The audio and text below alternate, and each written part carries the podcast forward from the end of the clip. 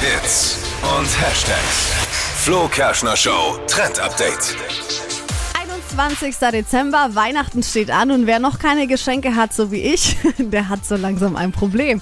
Deshalb habe ich für euch äh, eine richtig coole Last-Minute-Geschenkidee, die ihr super easy zu Hause nachmachen könnt, nämlich den Lieblingskuchen aus der Flasche. Es geht einfach, ihr braucht einfach eine leere Flasche und da kommen eben die trockenen Zutaten rein des Lieblingskuchen. Dazu schreibt ihr dann einfach eine Karte selbst mit der Anleitung, wie man den Kuchen backt, was da noch mit dazu dann muss, Milch, Eier und das kann man dann eben schön verpacken und als Kuchen in der Flasche schenken. Ist das auch Lieblingspizza?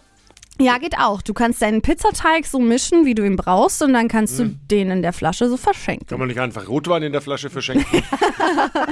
Einfacher, oder, oder? du kannst die Flasche kaufen, trinken und dann noch befüllen. Das ist oh, vielleicht noch oh, der oh. Ultra-Pro-Tipp. Ja. Sie haben Weihnachtskuchen geschenkt.